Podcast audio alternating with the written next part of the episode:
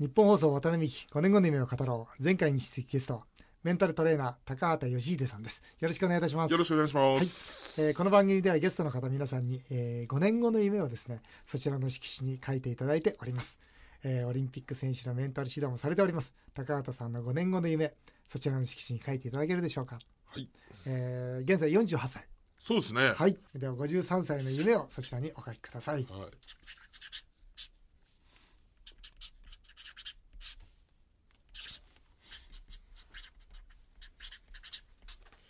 これ長い方がいいですか？いやいやあのもうはあのい大丈夫ですよ。あの、はい。あとお名前をしっかり書いていただいて。はい。はい。い。はい。はい。高畑さん5年後の夢を書いていただきました、はい。それではご自身で発表していただけるでしょうか？はい、えースポーツはじめさまざまな分野に本物のプロを作り上げていく、さまざまな分野に、まあ、ゴルフとか、まあ、はい。野球とかサッカーとか、まあ、経営者も含めてだと思うんですがそうですね。本物のプロ、はいさて本物のプロとは何でしょ例えばうはい。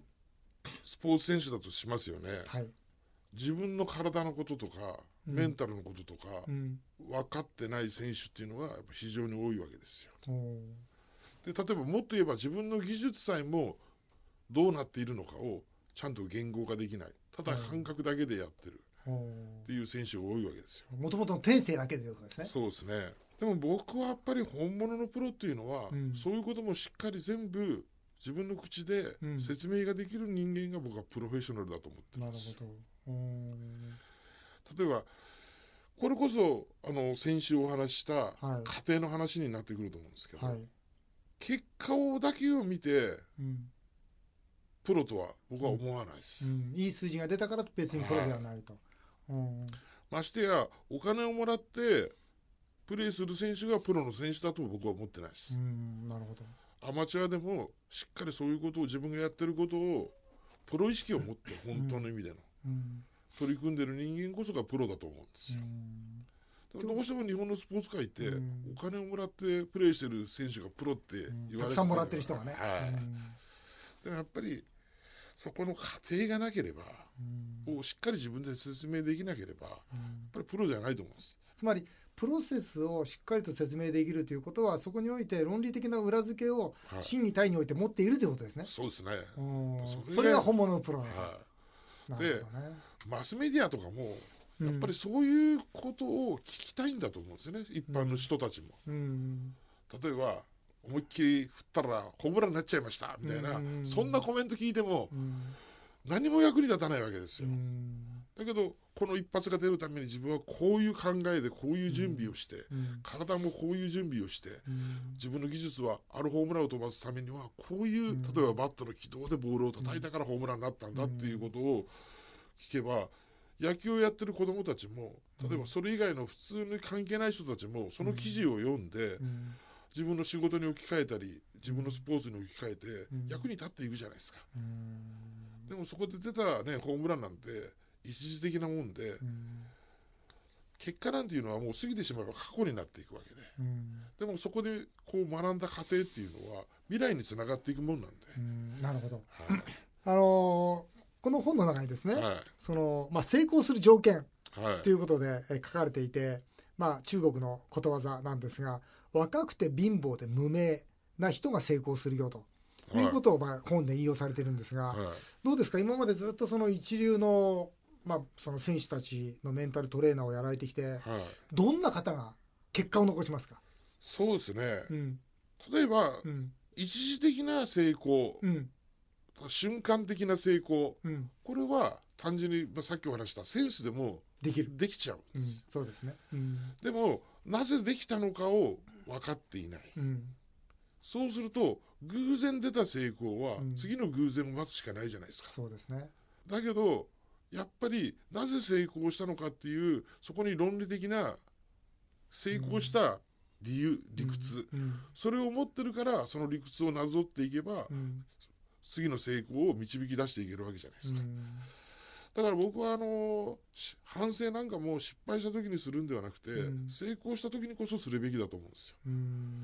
それは例えば偶然でもいい結果が出た。うん。そういい結果が出たというある意味結果が出てるわけですから、うん。なぜうまくいったのかっていう過程うん。ここをしっかり考えてうん。そこで成功の方程式っていうんですかね。うん。それをしっかり自分の中に持っておくべきだと思うんですよ。うん。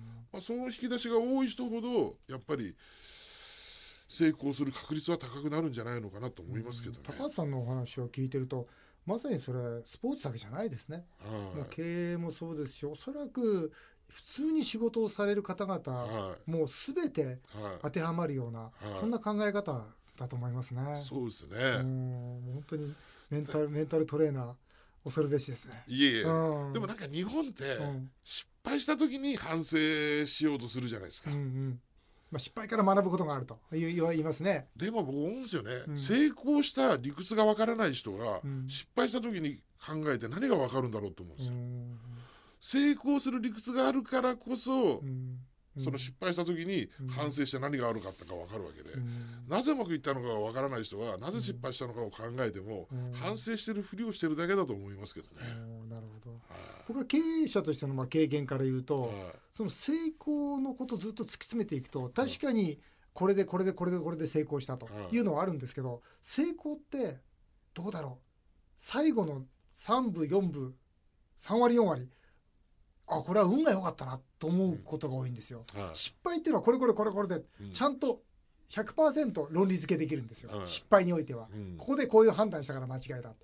でも成功においてはその見えない要素っていうのは大きい。はいここをどう論理的にそのまあ反省材料にしますか。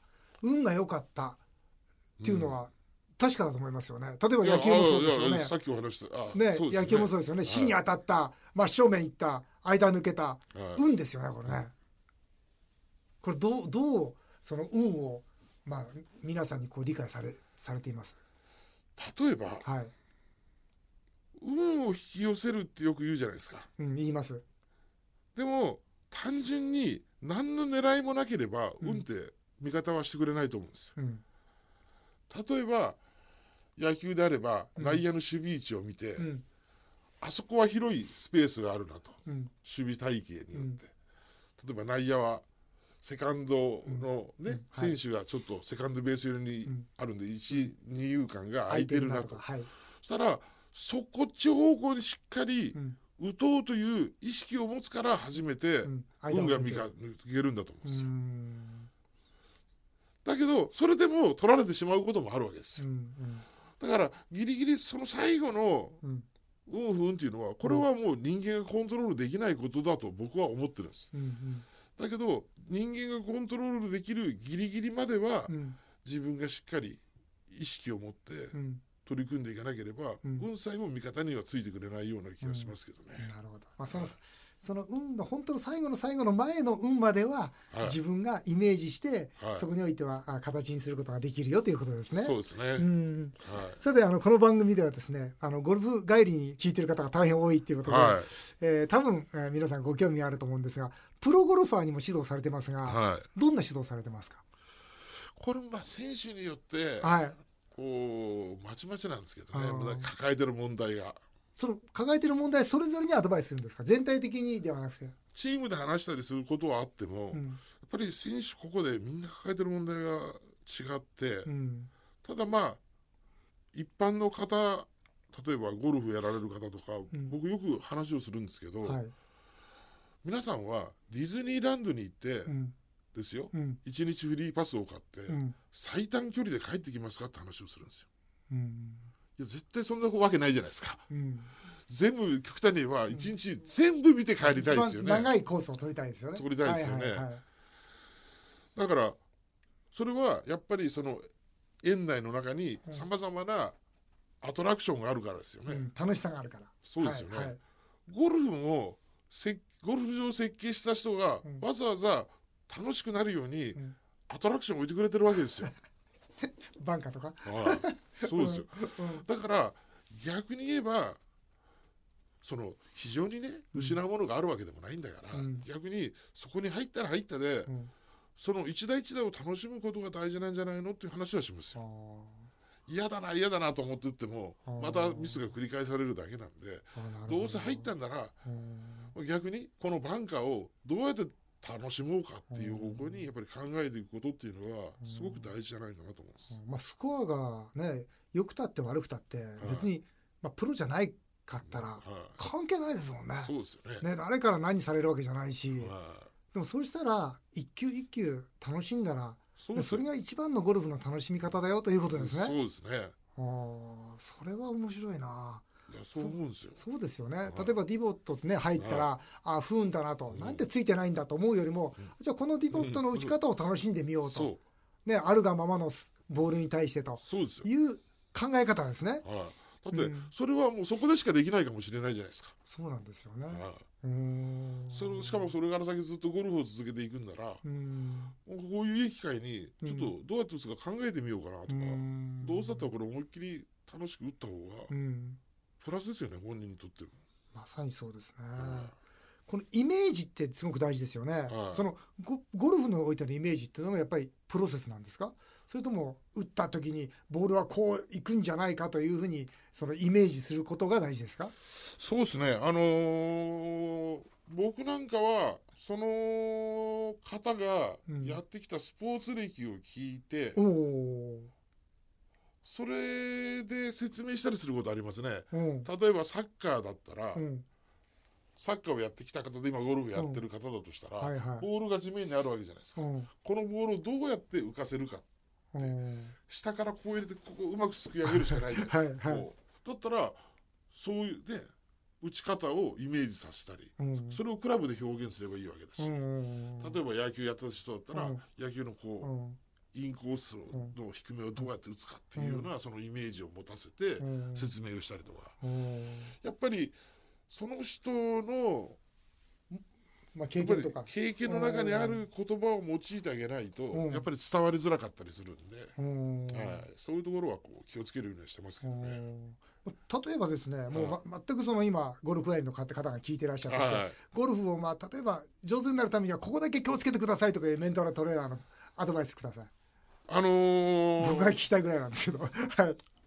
まあ、メンタル的なこともそうですけどやっぱり一番すごく大事なのは股関節の柔軟性じゃないですかね。あ、そうですか。いきなりそう、ぎそう聞きます。はいやっぱり股関節の柔軟性がないとうん。やっぱりしっかり体重が乗らないんで、はいなるほど。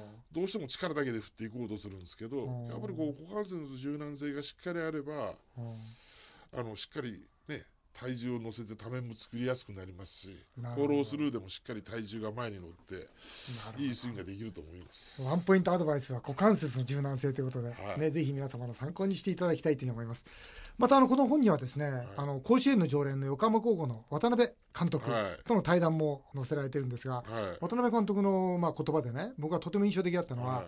できるまでやらないと勝てないと。はい何であろうが、はいできるまでやらないと勝てないんだと。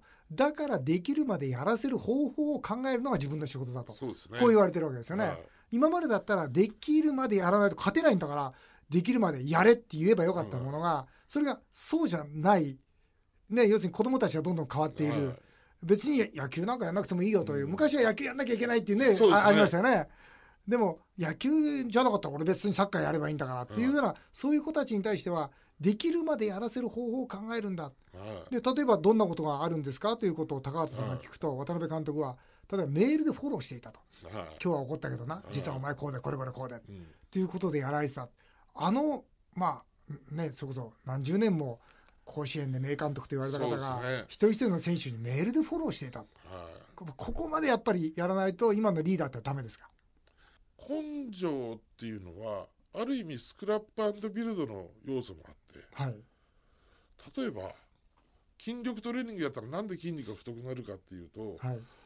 負荷をかけて筋繊維を壊すわけですよね、おーはい、壊れたとこが修復されるときに人間って超回復っていううん。機能があって、はい、元の状態よりも強く太くなって回復するとうん。いう機能があるわけですよ、うん。はい。だから骨折してもうん。くっついたところはレントゲンで取ると他のところよりも太強くくなってなるんですね。太くなってるし、切り傷も皮膚が盛り上がって回復するじゃないですか。はい、あれ超回復なんですよ。なるほど。これもその超回復っていうのは僕はあると思ああやっぱり体と同じようにね、はい。うん。で超回復ってどういう字を書くんですか？う。超は超えるですか？超えるですね。うん。に普通に回復ですか？はい、うん。超回復っていう。うん。ただそのここで重要になるのが、うん。筋繊維を壊したら強くなるわけではなくて、うん。タンパク質とか、うん。そういうものをしっかり取らないと、うんやっぱりきれいに超回復してくれないわけです。なるほどそこにはまた栄養とかはあ体の、まあはい。取り入れるものが必要なわけですね、はい。うんい、だから、まあ、例えばこれはこう指導なんかでもそうだと思うんですけど、うん。うんまあ、厳しいだけだとやっぱりうん。こう心が折れたまんまになあってしまう。うん。だけどその指導においてのその栄養素っていうのはそう褒めてあげたりとか、うんうん。本人を認めてあげたりとか、うん。愛情を注いであげたりとか、うん。まあ、そういうことだと思うんですよ。うん。だから昔は例えばやりっぱなしでもよかったかもしれないです。うん反いい意味での反発心とかもうんみんなあったから。うんだけど今の時代っていうのはやっぱりそういうところをしっかりフォローしてあげる。うん逆にそういうことをしてあげないと壊れっぱなしになっちゃうのかなっていう気もしますよね。なるほど超回復にとってのメールはその栄養素ですよというそのサ,、ね、サポートするためにもそのフォローが必要ですよということなんですね。そうですね。うんですからこの本の中で高橋さんがおっしゃってるのはつまり正しいことを根性を持ってやり抜きなさいとそれなら効果出ますよと、はい間違ってることをどんな根性を持ってやっても効果出ないですよということが正しい根性論だということですね。そうですね。うんありがとうございます。はい。えー最後にですね、はい私はあー若者の夢を応援するみんなの夢アワードというイベントを実は主催しております、はいえーメンタルの面からアスリートを支える高畑さんからもぜひ若者たちにですね今夢を追いかけている若者たちに夢の大切さ、えーそして夢を追いかけるその方法、はいえーメンタル、えーぜひ教えていただきたいと思いますはい。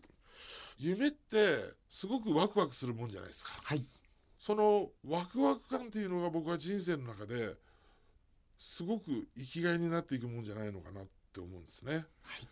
で僕も小さい頃はやっぱりプロ野球選手になりたいと思ったこともあったし。はい。でもいつしかそれ夢破れましたけどでもプロ野球選手になりたいっていう夢は今は形を変えて、うん。まあ、プロ野球選手を支えるとはい。いう夢に変わってて。僕は広島出身なんですけどやっぱり昔は広島市民球場をスタンドからこう見てる立場だったんですけど、うんうん。やっぱり今はその球場の中からスタンドを見上げる立場になられて立場にもなって。て、うんうん。そういうことを考えたらやっぱり夢っていうのは形は変わっていくかもしれないですけどうん。ワクワクする気持ちがあれば、うん。それって一生持ち続けられるもんかなっていうのは思います。うん。はい。なるほど。夢がないとうん。ワクワク感がないんで、うん。人生なんかこう面白くないんじゃないかなって思っちゃうんですよね。うん。なるほど、ね、ワクワク感っていうのはこう広がるよと、はいね、夢っていうのはさらに広がるよということでね。際高橋さんが、はい。ね、経験されていることでありがとうございました。ね、若者たちに対して、えー素敵なメッセージになったと思います、えー渡辺美希5年後の夢を語ろう。2週にわたってメンタルトレーナー高畑義久さんにお話をお伺いしました。どうもありがとうございました。どうもありがとうございました。